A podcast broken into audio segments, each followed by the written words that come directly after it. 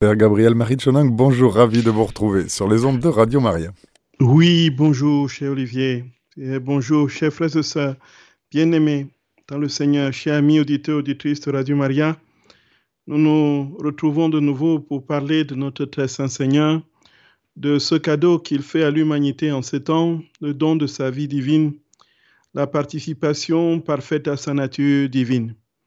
Et c'est pour nous l'occasion de lui rendre grâce parce que les temps pascals qui sont les nôtres que nous avons fêté, la grande liturgie de la victoire de Jésus sur la mort, nous donne la compréhension en anticipation justement de ce que nous serons demain. La parfaite ressemblance avec Jésus sera euh, cette communion et ce greffage à, sa, à, sa, à son corps glorieux, le corps ressuscité du Seigneur. Nous le bénissons de tout notre cœur. Frères et sœurs bien-aimés, avant de commencer cette émission, comme d'habitude, confions-nous à notre très sainte mère, celle qui n'a jamais dit non à son Seigneur. Je vous salue Marie, pleine de grâce. Le Seigneur est avec vous. Vous êtes bénie entre toutes les femmes, et Jésus, le fruit de vos entrailles, est béni. Sainte Marie, Mère de Dieu, priez pour nos pauvres pécheurs maintenant et à l'heure de notre mort. Amen. Chers frères et sœurs bien-aimés, chers amis auditeurs, auditrices de Radio Maria, je vous souhaite encore de tout mon cœur une euh, sainte et joyeuse Pâques, un temps pascal qui va se prolonger naturellement le temps où nous aurons cette communion parfaite de notre cœur avec celui du Seigneur, de notre volonté avec la sienne don de la vie divine avec la nôtre. Ce sera Pâques, une Pâques éternelle. Frères et sœurs d'amour, en attendant cette Pâques parfaite, où nous serons entièrement transformés dans le Seigneur, nous sommes en chemin. Et le chemin consiste en espérance. C'est une logique, un déploiement de la grâce, de la vertu d'espérance qui va progressivement rejoindre l'infinie miséricorde, infini amour et l'infinie sainteté de Dieu.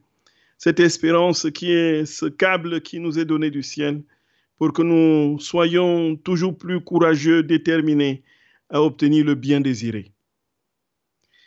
Nous sommes, frères et sœurs bien-aimés, dans un temps particulier, ce temps justement qui précède immédiatement l'établissement du règne dans les créatures le règne de Dieu que nous demandons, auquel nous aspirons de tout notre être, depuis que le Seigneur nous a enseigné la prière du Notre Père, ce règne est en route et veut s'établir dans toutes les âmes qui savent s'ouvrir à cette grâce et savent démissionner, abandonner leur volonté pour que Dieu établisse la sienne en elles et puis établisse son règne en accomplissant tous les actes qu'ils accompliront dans sa divine volonté. Voici, frères et sœurs bien-aimés, que nous avions commencé justement à parler au tout début de la création et nous avons ensuite enchaîné avec la rédemption, ce qui est aujourd'hui le deuxième fiat que nous avons commencé à étudier depuis. Il se fait que nous avons été très en phase avec la liturgie les dernières fois, puisque nous parlions justement de la souffrance de notre très saint Seigneur dans l'hostie et les souffrances qui étaient à tout point identiques à ce qu'il a vécu et souffert sur la croix. Voici qu'il a souffert dans ses mains, dans ses yeux, sur sa tête, dans ses pieds, sur son côté, il a souffert sur tout son corps. Et l'hostie qui est mal reçu, accueilli, est encore le corps de Jésus souffrant. Et cela coïncidait avec effectivement le temps liturgique du carême. Voici que nous allons continuer à parler, puisque nous sommes dans le fiat de la rédemption. Cette fois-ci, après l'institution de l'Eucharistie, nous parlerons de cette vie de notre très saint Seigneur qui va entrer dans sa passion et qui va ensuite, frères et sœurs subir toutes les affres toutes les, toutes les mains et tous les affronts des créatures pour que nous ayons la, la perfection de la vie, pour que nos blessures soient réparées et pour que nous ayons la possibilité d'accéder à cette vie pleine qu'il nous promet. Voici que, en parlant justement de ce moment de la passion de notre très saint Seigneur, c'est le temps liturgique de la résurrection. Et comme nous le savons, la liturgie est une célébration d'un mystère qui est une insistance et une sorte de marque précise dans le temps, dans le temps des hommes, d'une réalité et qui jamais ne peut se découper, ne peut se saucissonner. Le mystère est un et plein. Le mystère est de l'ordre de la plénitude puisque le mystère c'est Dieu lui-même. Et comme Jésus dit, frères et bien-aimés, à Lusa Picaretta, au 25 août 1926, au tome 19, il lui dit que tout est en lui de manière parfaite et pleine. En fait, il n'y a pas un temps où il est né, et un temps où il a grandi, un temps où il est mort, un temps où il est ressuscité. Ça, c'est dans le temps des hommes. Mais dans l'éternité, tout est donné d'un coup. Tout est donné d'un bloc, si on peut parler ainsi. Tout est plénitude. Donc Jésus continue à naître, il continue à grandir, il continue à mourir, il continue à être mis au tombeau, il continue à ressusciter, il continue à nous envoyer son esprit. Dans l'acte unique et éternel de Dieu, tout se déploie. Et c'est cela justement le fondement et le principe fondationnel de la vie dans la divine volonté. C'est que nous quittons la chronologie pour entrer dans l'éternité. Nous quittons la succession des temps pour entrer dans la plénitude des temps.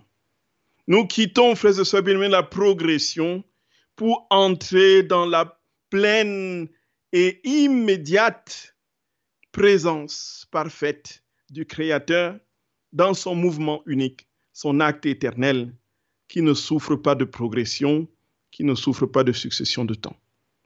Et c'est pourquoi, frères et sœurs d'amour, nous allons plus facilement parler de l'agonie de notre très saint Seigneur en ce, temps de l'émission si nous sommes inscrits dans cette vérité de l'acte unique et éternel de Dieu.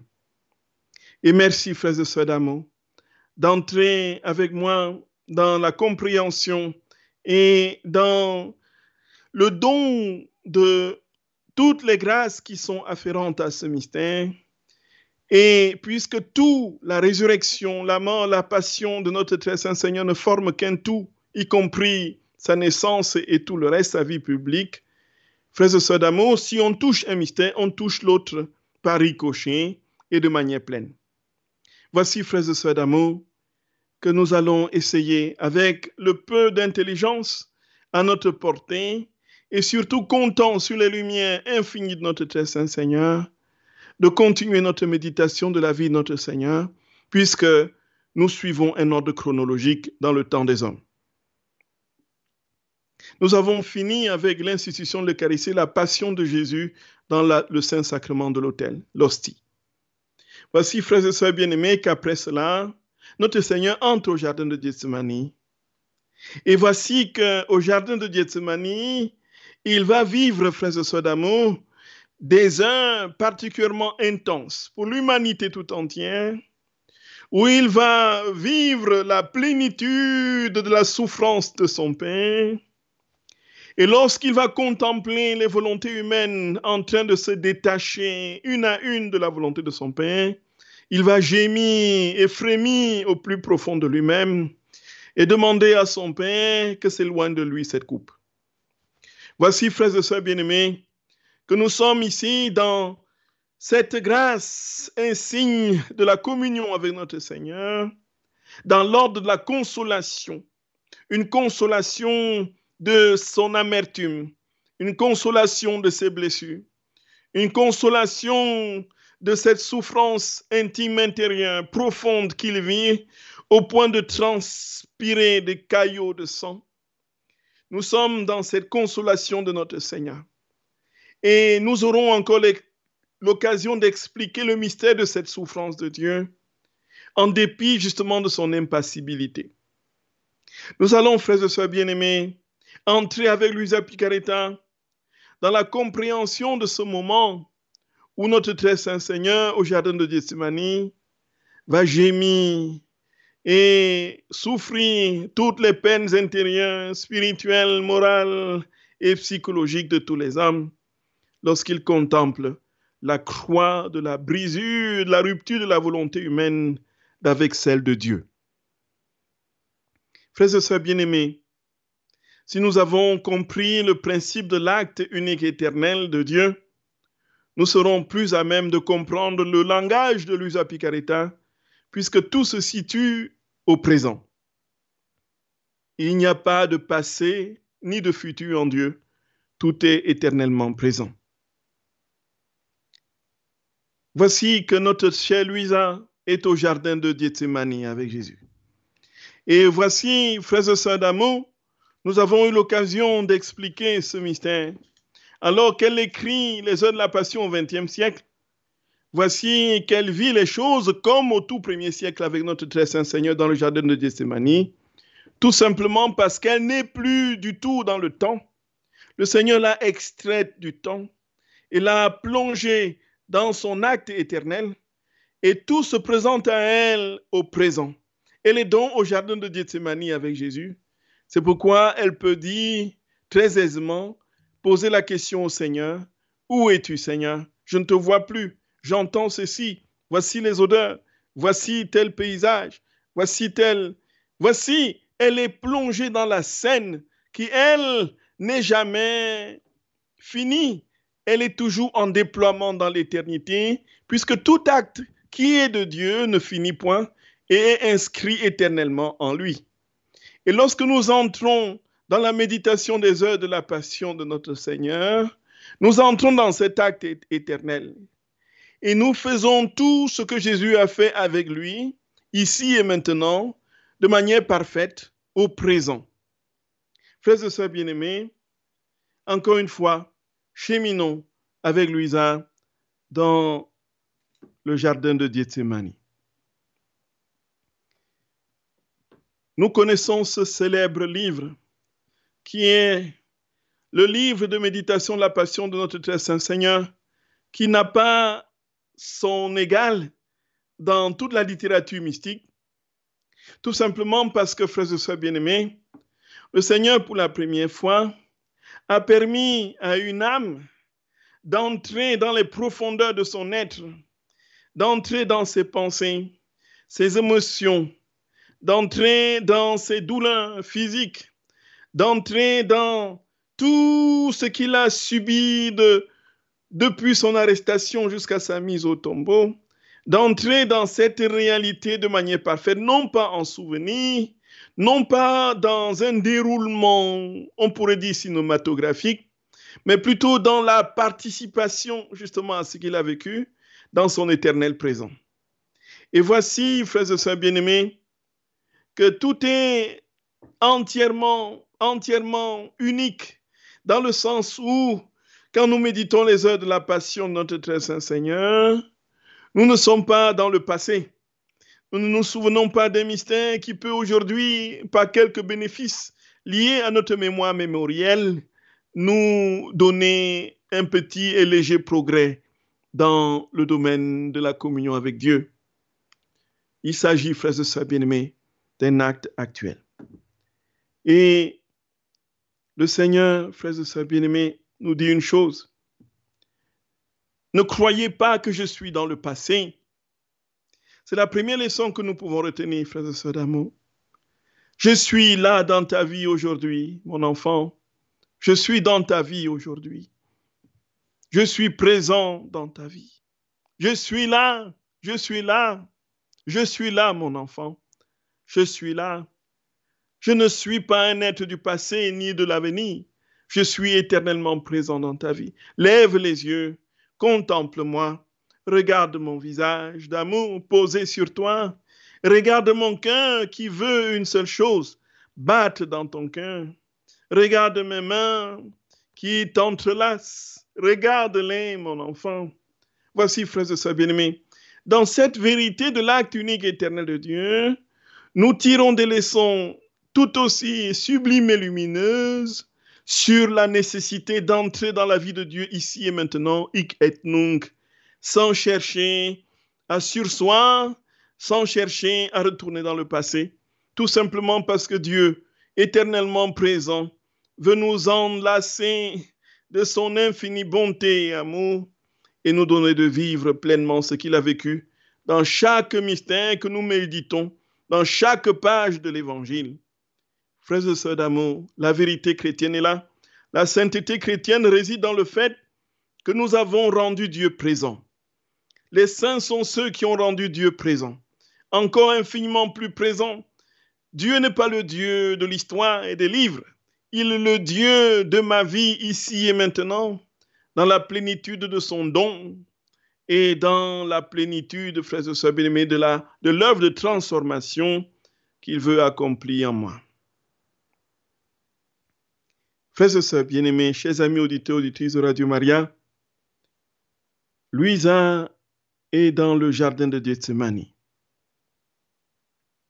Elle vit quelque chose de singulier.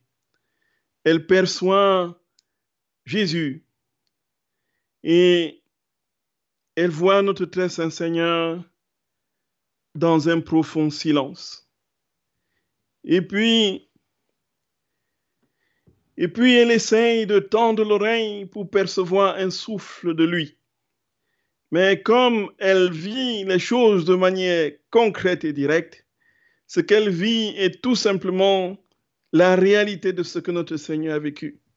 Le souffle de Jésus est allaitant. Et alors,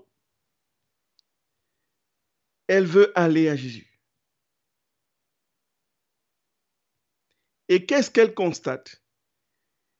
Lorsque la scène, au moment de la scène, quand Jésus instituait le saint sacrement de l'autel, il était resplendissant, d'une beauté inhabituelle. Il brillait de mille feux. La splendeur de son visage recouvrait la ténèbre des âges. Voici, frères et sœurs bien-aimés, qu'il était si rayonnant si majestueux et si splendide lorsqu'il se recréait dans l'océan, que les anges étaient suspendus devant un tel mystère. Le ciel tout entier, le souffle haletant, attendez, voyez, contemplez ce miracle de la transformation, de la recréation d'un Dieu dans le pain de l'Eucharistie. Voici que maintenant Louisa contemple notre Jésus. Ce n'est plus le Jésus de la Sainte Seine, dit-elle, au visage resplendissant d'une fulgurante beauté à, à vous ravir. Il est là triste, d'une mortelle tristesse qui le défigure. Déjà, il agonise et je suis troublé à la pensée que peut-être je n'entendrai plus jamais sa voix. De mes bras, j'enlace ses pieds. Je m'enhardis, me rapproche de ses bras. De ma main, je soutiens son front et à voix basse, je l'appelle Jésus, Jésus. Et lui, comme secoué par ma voix, me regarde et me dit, âme, tu es ici? Ah, je t'attendais. Et c'était cette souffrance qui m'opprimait le plus. Tous m'ont abandonné. Gloria, frères et sœurs bien-aimés, frères et sœurs d'amour, chers amis auditeurs, auditrices de Radio Maria, voici la lamentation de notre Seigneur, la plus grande qui soit, dit-il. Il est triste, pâle, il souffre, il est dans un état éploré, où il est défiguré, quasiment, pratiquement défiguré. Voici que tranchant avec le visage de Jésus instituant la scène, qu'est-ce qu'il attend, qu'est-ce qui le fait souffrir? Certes, les nombreux péchés de tous les hommes de tous les temps, mais aussi et surtout l'abandon de ses plus fidèles disciples tous m'ont abandonné, dit Jésus. Tous m'ont abandonné. Tous m'ont abandonné. Jésus dit, voilà ce que j'attendais. C'est toi que j'attends. C'est toi que j'attendais. Et il continue, frère et sœurs d'amour. C'est toi que j'attendais pour que tu vois mes, peines, pour que tu boives avec moi le calice de l'amertume que mon Père céleste m'enverra bientôt par son ange. Nous le boirons ensemble, parce que ce ne sera pas un calice de réconfort, mais de profondes amertumes. Jésus, frères et sœurs bien-aimés, éprouve une certaine joie, une certaine satisfaction, un soulagement certain à l'approche d'une âme qui veut le consoler. Et ici se pose la question, effectivement, de la consolation de Dieu. Comment une créature peut-elle consoler le Créateur? Comment le fini peut-il combler l'infini? Puisque lorsqu'on parle de consolation, on dit prise en compte et déchargement sur soi de la souffrance de l'autre. Une intime compassion avec l'autre dans sa souffrance, souffrir avec l'autre. En quelque sorte, on retire de l'autre par notre proximité et notre communion un peu de sa peine et on le comble quelque part. Mais le fini, la créature, Peut-il, le fini peut-il combler l'infini? La créature peut-il combler le Créateur? Comment nous pouvons consoler Dieu, frères et sœurs bien-aimés? La question est ô combien aujourd'hui plus que jamais pertinente et doit être posée. Et justement, un certain langage qui ne comprend pas ces vérités peut aller très loin et dit que nous sommes tout simplement dans quelque chose de purement irrationnel et de profondément délirant. Parce que le fini ne peut pas combler l'infini. La créature ne peut pas oser modifier quelque quoi que ce soit dans la créature. Le limité ne peut rien, ne peut pas approcher l'illimité. Comment pouvons-nous consoler Dieu? Et ici, frères et sœurs bien-aimés, N'oublions pas que nous sommes dans le mystère de la substitution. Ce que nous pouvons faire en vérité ne sera jamais humain. Dans la divine volonté, c'est Dieu qui fait tout. C'est Dieu qui vient prendre possession de nous et accomplit ses propres œuvres et réalise ses propres commandements. La consolation d'un Dieu ne peut se faire que par Dieu lui-même. Et pourquoi la créature est-elle appelée à consoler Dieu alors qu'il en est incapable? Tout simplement parce que la créature est capable de Dieu. Et Dieu dans la créature peut se consoler lui-même, peut consoler Dieu. Voilà la vérité, frères et sœurs d'amour. Voilà la vérité. Voilà la vérité. Et Jésus nous dit, âme, âme, viens, viens, je t'en supplie. Laisse-moi prendre toute la place en toi, je t'en supplie. Donne-moi ton cœur et donne-moi ton âme, je t'en supplie. Apporte-moi la consolation que je te demande, que je réclame avec ardeur, s'il te plaît, mon enfant. Laisse-moi venir en toi, s'il te plaît. C'est ma seule vraie consolation. Parce qu'en vérité, quand je serai en toi, je pourrai être consolé. Parce qu'une âme même avec mon propre amour, avec ma propre volonté. Père Gabriel Maritchonang, un auditeur, une auditrice a posé une question par SMS. Voici comment elle commence. Merci Père bien-aimé. Comme le Seigneur l'a dit, la divine volonté régnera dans les âmes. Si de plus en plus d'âmes aspirent à vivre dans la divine volonté, le Seigneur sera de plus en plus consolé. Souffrira-t-il de moins en moins jusqu'à la venue de son règne dans nos âmes, c'est-à-dire sur la terre? Ah oui. Merci beaucoup, ma chère sœur. Merci pour cette question très profonde et pertinente. Merci de tout cœur. Oui, effectivement, le Seigneur, pourquoi souffre-t-il? Tout simplement parce qu'il n'y a pas d'âme qu'il aime il n'y a pas suffisamment d'âme pour le consoler. Il n'y a pas suffisamment d'âme pour lui donner la satisfaction nécessaire qui est justement de l'ordre de l'accueil de son amour qu'il nous donne et pour lequel nous sommes si cruellement indifférents. La souffrance de Jésus vient de sa soif. Et quand il aura été complètement étanché, il sera donc dans la perfection de sa joie, puisque sa joie englobera la joie de toutes les créatures, et il n'aura plus besoin d'agoniser et d'entrer dans les tourments qui sont les siens aujourd'hui, comme Saint Paul le dit dans l'Épître aux Romains chapitre 8. Et ce ne sera jamais plus le moment pour le Seigneur de se lamenter, mais ce sera pour lui l'occasion d'entrer avec nous de nous laisser entrer en, dans cette jubilation parfaite et éternelle qui vient de ce que il n'y a plus de créature qui l'offense, qui s'éloigne de son amour.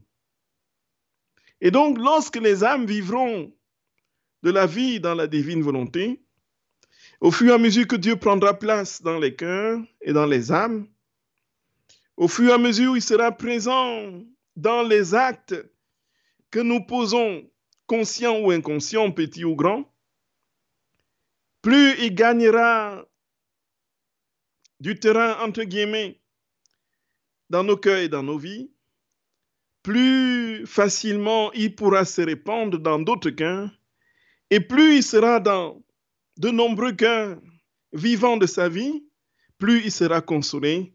La consolation sera dans la logique justement de l'accomplissement de sa volonté voilà, très chère sœur bien-aimée, vous avez très bien et très précisément vu les choses.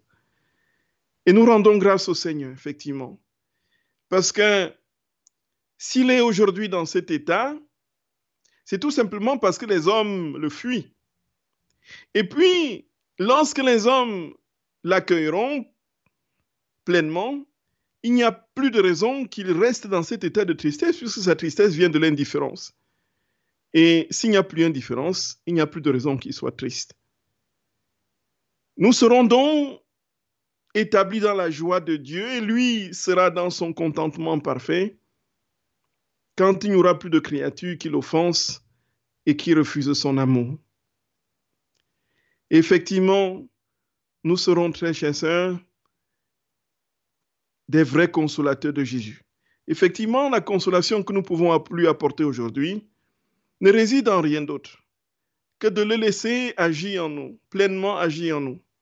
Puisqu'en agissant en nous, dans sa propre vie, tous les actes qui sont les nôtres sont les siens. C'est lui qui pose ces actes en nous. Et ainsi, des vies, ses propres vies se multiplient à l'infini.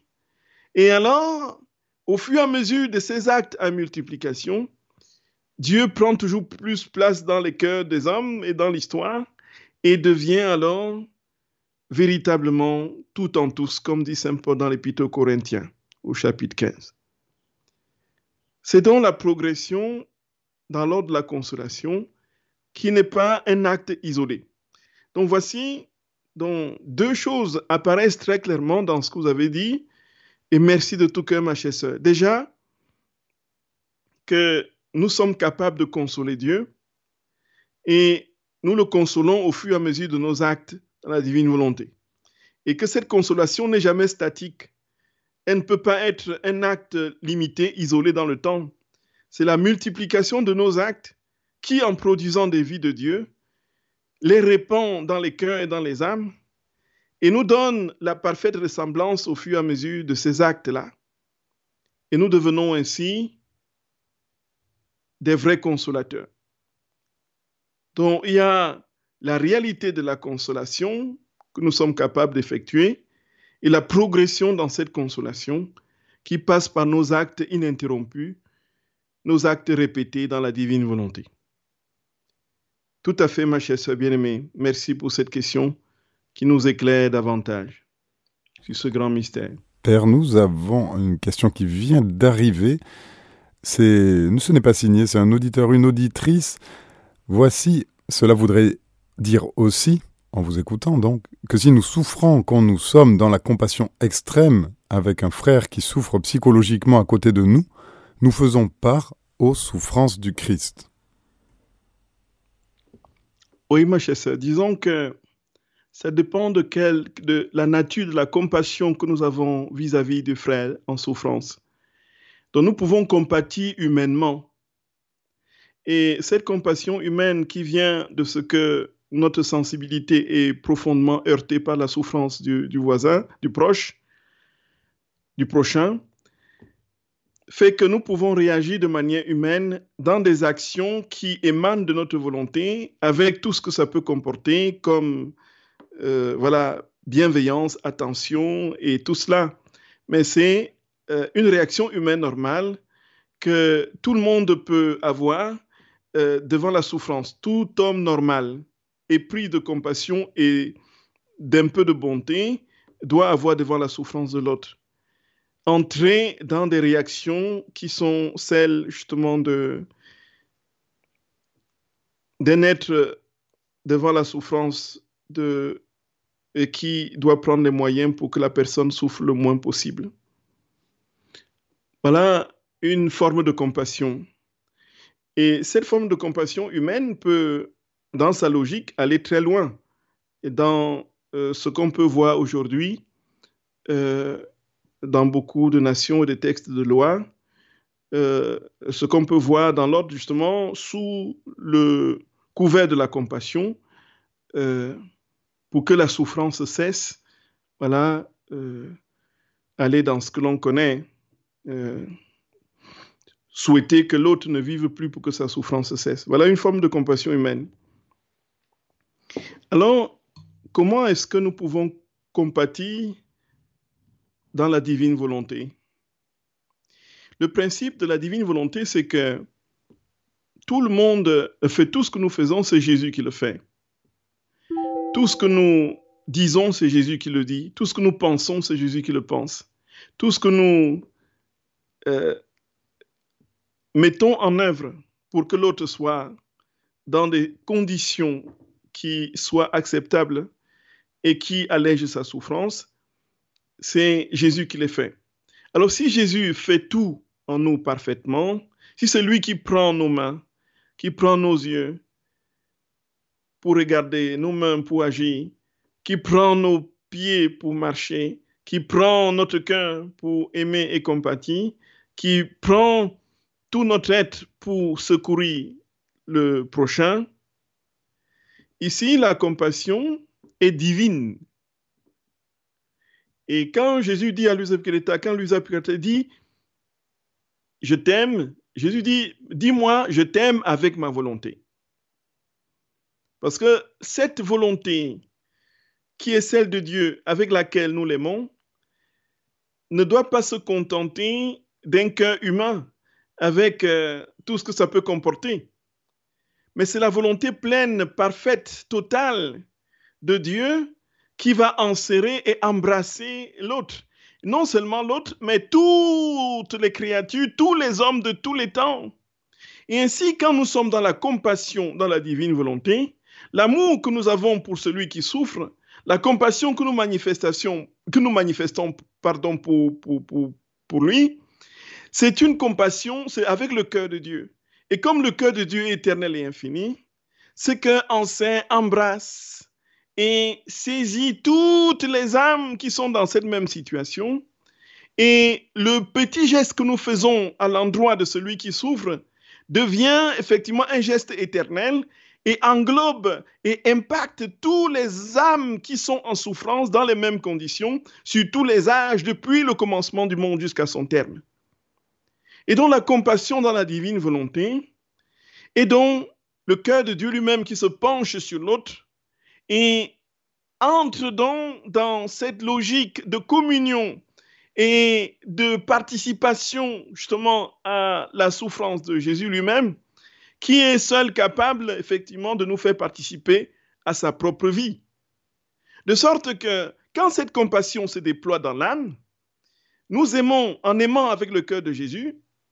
Jésus lui-même vient prendre l'âme qui est en souffrance l'associe à sa propre souffrance, et ainsi, avec cette souffrance, il parcourt tous les âges, rachète, sanctifie, divinise et christifie tous les hommes de tous les temps, et manifeste ainsi de manière pleine son amour et sa compassion à tous les êtres humains, dans les mêmes conditions et même au-delà. Voilà la différence entre les deux formes de compassion. Effectivement, qui peut unir notre souffrance à celle du Seigneur? C'est lui-même. C'est lui-même en nous qui s'aime en nous.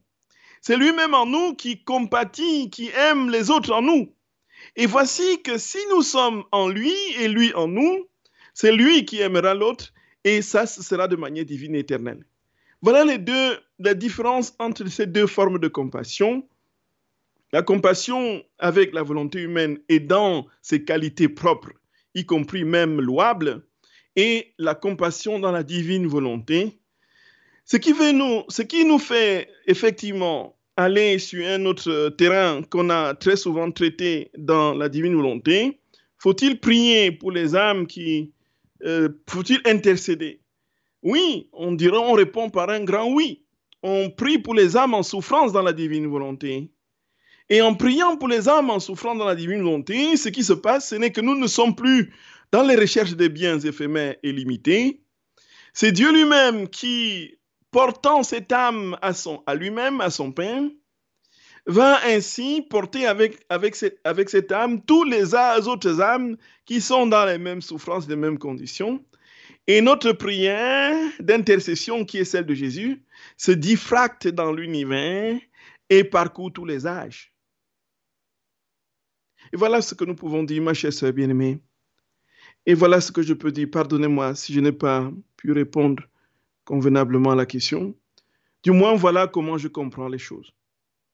Et il s'agit pour nous, en définitive, d'épouser le cœur de Jésus, d'épouser son cœur, de le laisser toujours plus profondément prendre place en nous, de crier de tout notre cœur en lui disant Jésus, Jésus, je t'en supplie, Viens prendre toute la place en moi. Je ne veux plus vivre de ma vie. C'est de ta vie que je veux vivre. C'est de ta volonté que je veux vivre. S'il te plaît, mon Seigneur, s'il te plaît, prends toute la place. Prends toute la place et donne-moi de vivre et de mourir pour toi. Et viens tout faire en moi pour que ton règne vienne dans les cœurs. Frères et sœurs bien-aimés, chers amis auditeurs, auditrices de Radio Maria, je prie que notre très saint Seigneur nous accorde cette grâce. La grâce d'être tellement, si intimement unis à lui, que notre vie ne soit plus qu'une avec la sienne et que en nous déjà s'établissent les prémices du royaume. Que le ciel déjà prenne place, prenne forme, prenne corps en nous et que tout notre être soit manifestation de la présence de la gloire, de l'infini amour et tendresse du Seigneur. Et quand nous voyons, on le voit. Quand le voyant, on nous voit. Parce que nous ne serons plus qu'un avec lui. C'est ce que je nous souhaite, frères et sœurs bien-aimés. Et encore une fois, je vous souhaite un bon temps pascal. Que Jésus ressuscité remporte toutes les victoires possibles dans votre vie sur toutes les situations de mort qui vous enseignent. Qu'il établisse sa main sur vous, sa main bénissante, consolante, guérissante, libérante. Qu'il vous garde, qu'il vous montre sa face, qu'il vous accorde sa grâce. Qu'il tourne vers vous son visage et vous donne sa paix. Au nom du Père et du Fils et du Saint-Esprit. Amen.